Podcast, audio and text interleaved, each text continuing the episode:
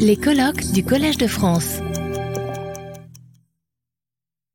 J'ai le plaisir d'inviter à la tribune Martin Pickford, donc, qui a rencontré pour la première fois le professeur Yves Coppens en 66 dans la vallée de l'Homo, lorsqu'il était assistant de Richard Lequet, et qui a été également euh, maître de conférence euh, ici au Collège de France pendant de longues années en compagnie du professeur euh, Yves Coppens. Bon, merci beaucoup.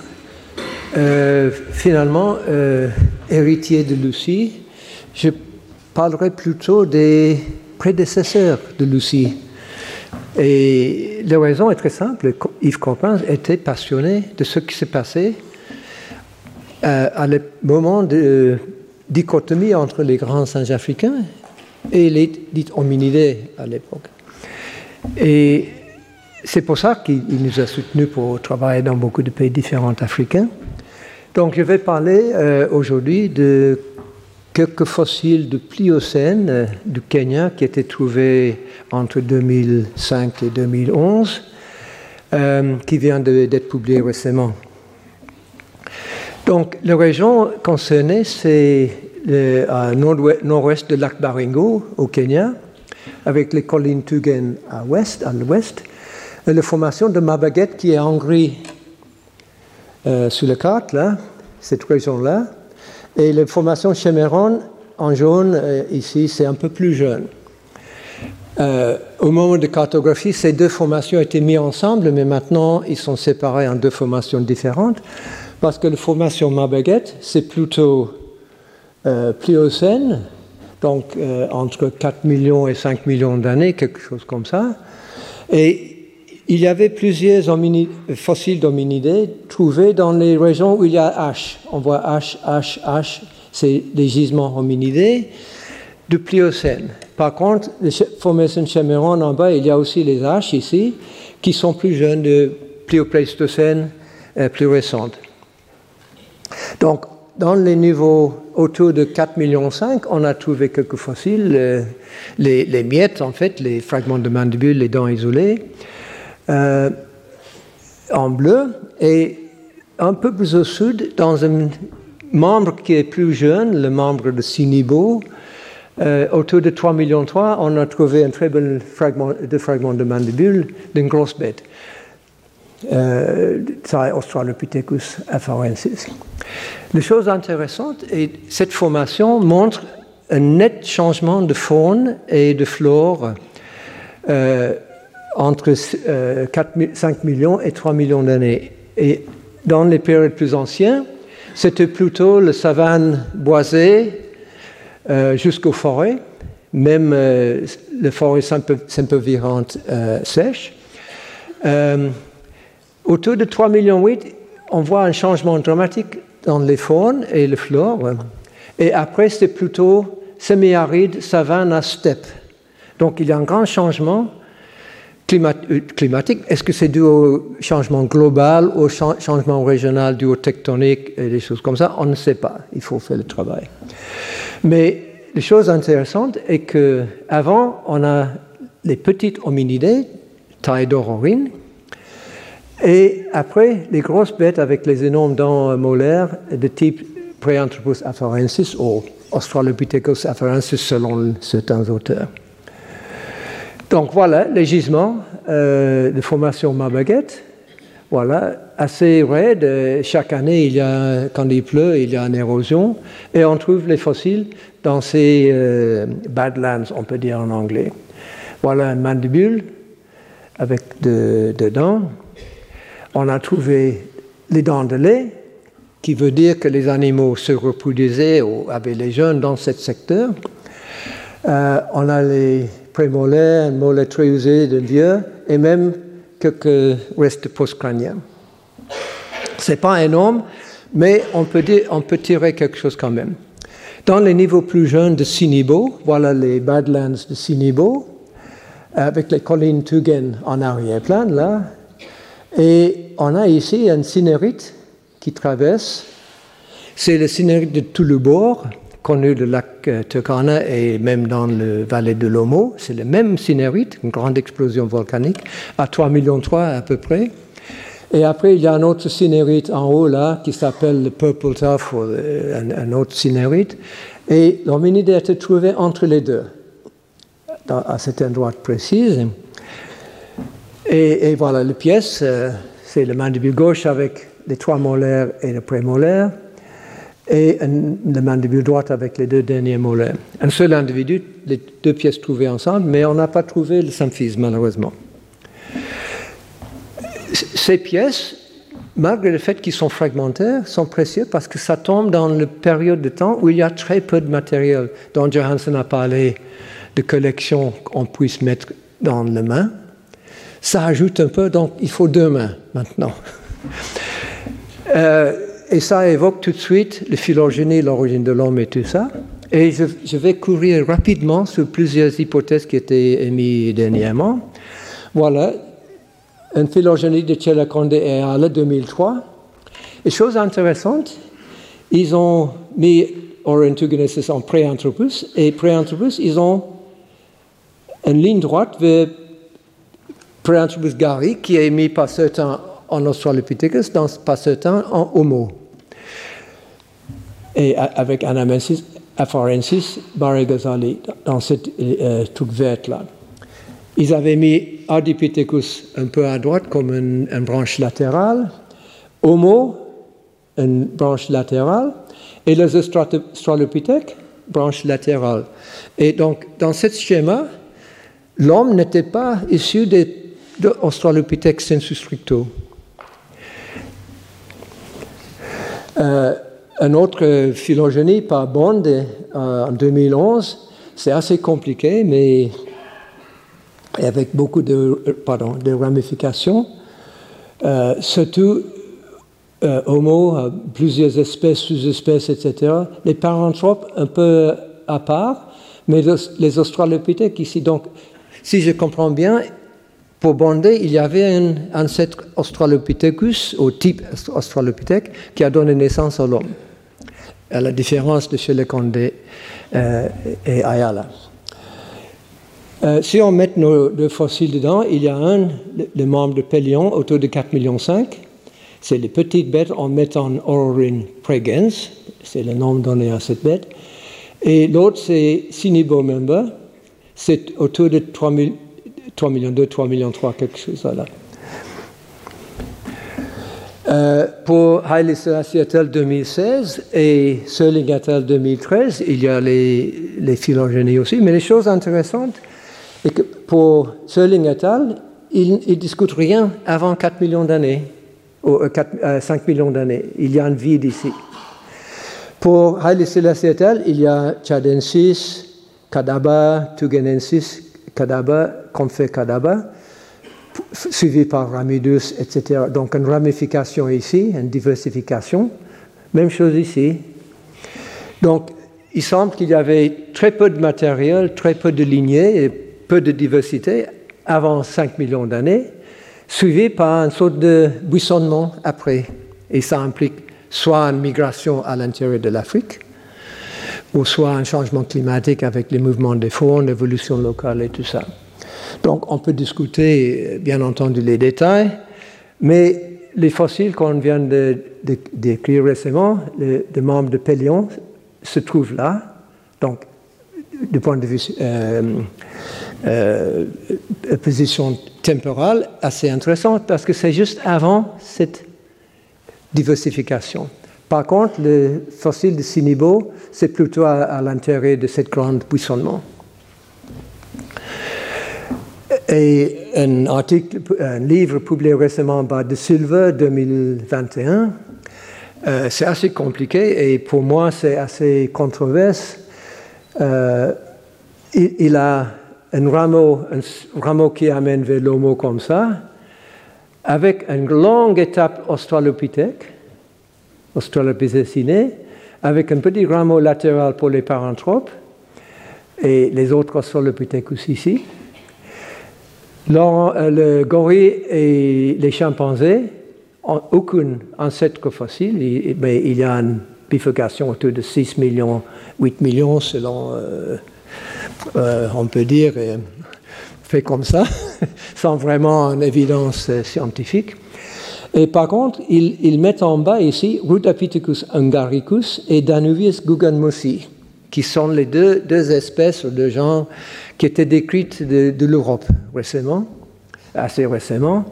Et ils pensent que c'est peut-être dans l'ancêtre des, des hominides sensu stricto, qui ça implique que peut-être que les origines de l'homme, peut-être c'est passé en Europe ou en Asie plutôt qu'en Afrique. On, peut discuter, mais on verra. Euh, revenons euh, aux, petits détails. Si on fait une comparaison entre Oroïne à gauche, Lucie dans le centre ici, et homme actuel à droite, donc le fameux vue antérieure, vue postérieure, on voit que le petit trochanter est visible en vue intérieure. Et euh, mais, euh, chez, chez et l'homme, mais chez Lucie, c'est plutôt derrière. C'est assez intéressant. Et les autres Australopithèques, apparemment, c'est comme ça aussi. Donc, si on va à Aurine vers Australopithèque vers Homo, il faut changer les positions de trochanter vers l'arrière pour revenir médialement, qui est assez compliqué. C'est un yo-yo, on peut dire yo-yo évolutive. Ça peut se passer, mais on verra si c'est possible ou pas.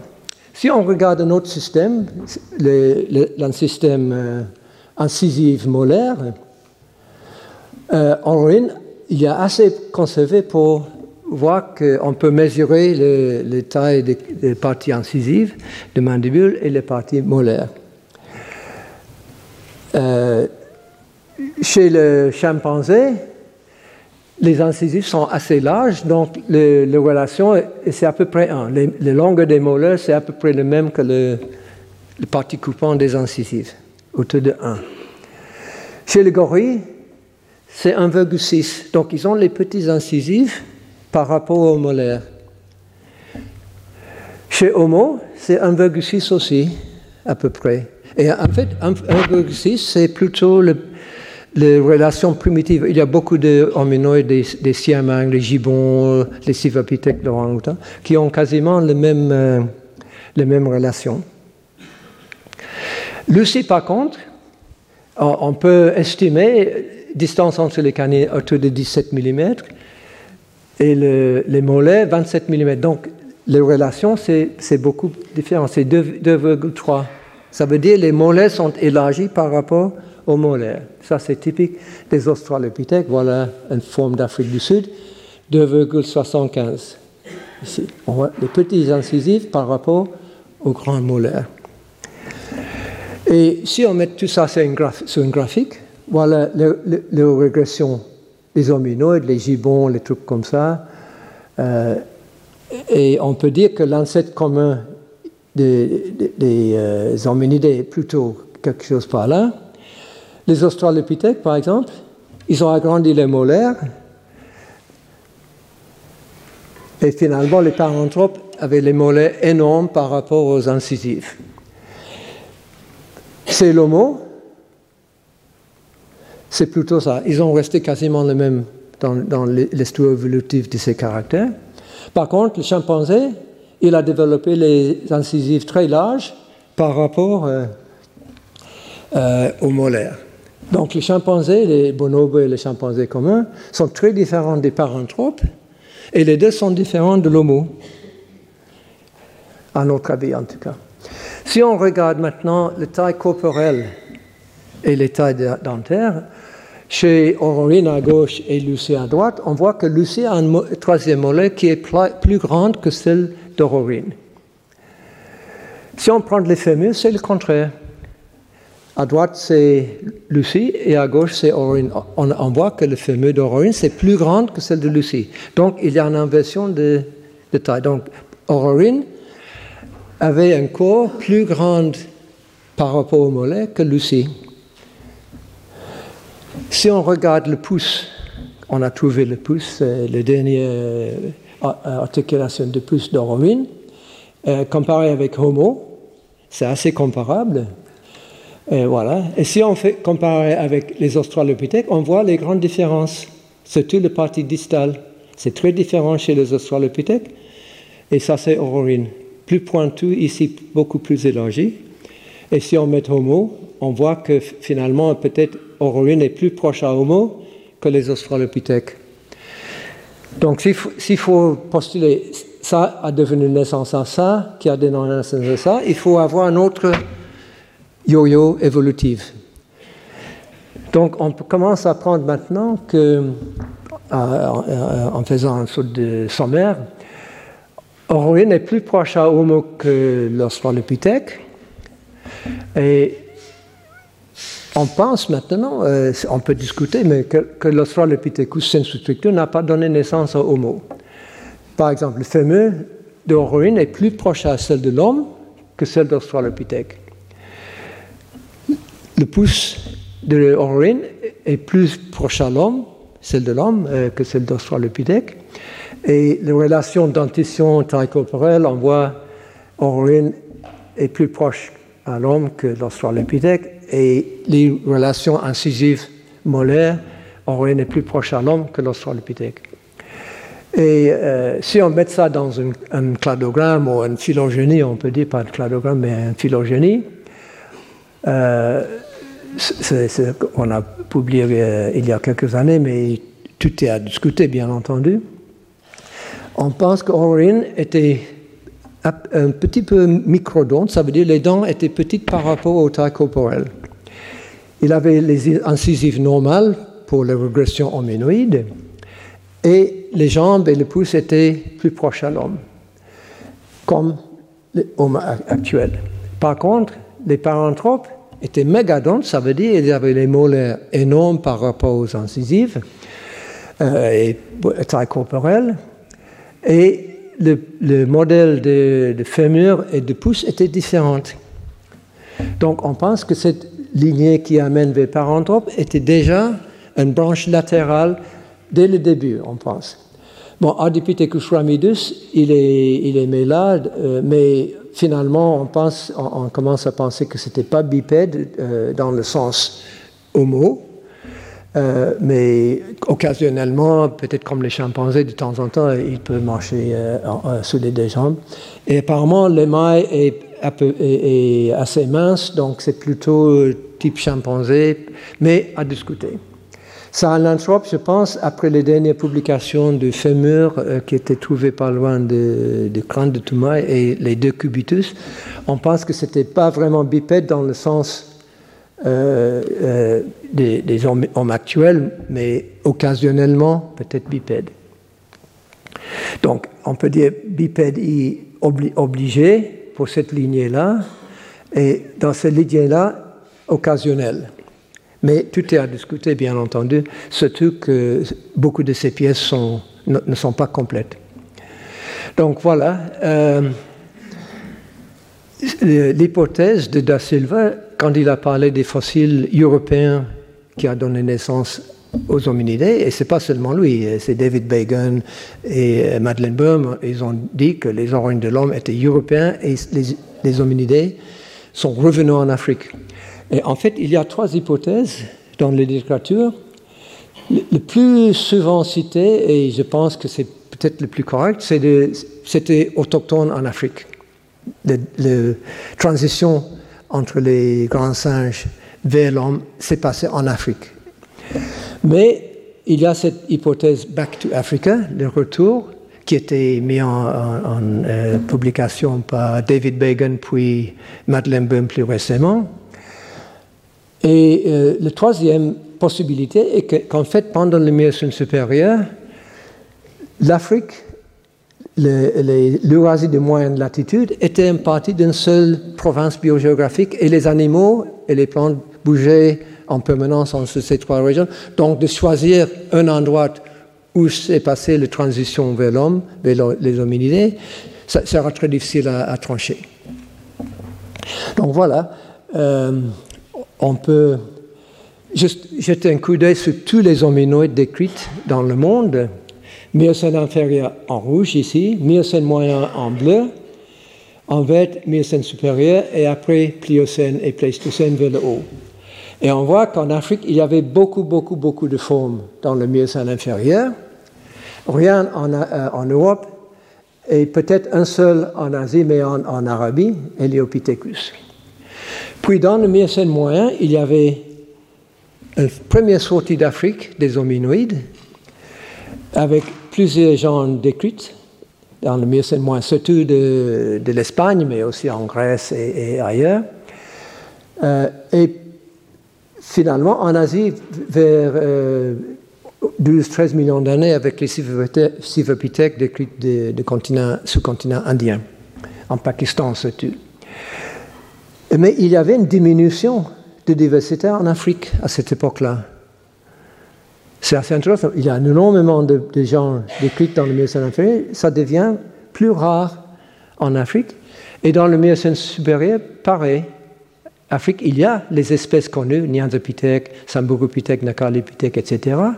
Donc, l'Afrique n'était pas, il, n'y avait pas une absence d'hominoïdes en Afrique dans le Miocène supérieur. Ils étaient là, mais euh, euh, on n'a pas trouvé beaucoup de fossiles pour l'instant. Par contre, en Europe, il y a beaucoup. Oreopithèque, Oranopithèque, Grecopithèque, etc., etc., etc., et même en Asie, Udapnopithèque, Dufengpithèque, Indopithèque, Coapithèque. Donc, il semble qu'il y avait un aller vers l'Eurasie des hominoïdes, mais est-ce qu'il y avait un revient après dans le Miocène euh, supérieur pour donner naissance à l'homme? On verra. Mais en est là, juste fin de Miocène, est là, il y a un autre bête de Lucano, plutôt type chimpanzé. Il y a Sahelanthrope plus ou moins ici. Je pense, je mets sur ce côté parce que je ne pensais pas à un bipède. Hein. Il y a le fossile de Niger, un fragment de mandibule, mais pas très complète, mais ça montre qu'il y avait quand même les, euh, les hominoïdes au Niger, qui maintenant c'est désert total, mais à l'époque peut-être un peu plus boisé. Et il y avait cette grande ramification de, des hominoïdes, des, hominidés on peut dire, dans le Pliocène africain. Rien, rien en Asie et, l'Europe. Donc, est-ce qu'il y avait un aller-retour? Euh, C'est possible, mais on doit avoir plus de fossiles et c'est pour ça qu'on doit chercher dans les autres pays africains surtout pour, pour chercher si on peut trancher cette incertitude. Donc finalement, euh, je vais arrêter là, mais je voudrais juste remercier Yves Coppens parce que c'était grâce à lui que Brigitte et moi et, notre équipe, on peut, aller dans beaucoup de pays africains différents pour chercher ces, euh, ces chaînons manquants, on peut dire, dans le, sens euh, euh, large du terme, euh, pour jeter une lumière sur les racines de l'origine de l'homme, la bifurcation entre les grands singes d'un côté et les australopithèques et l'homme l'autre côté.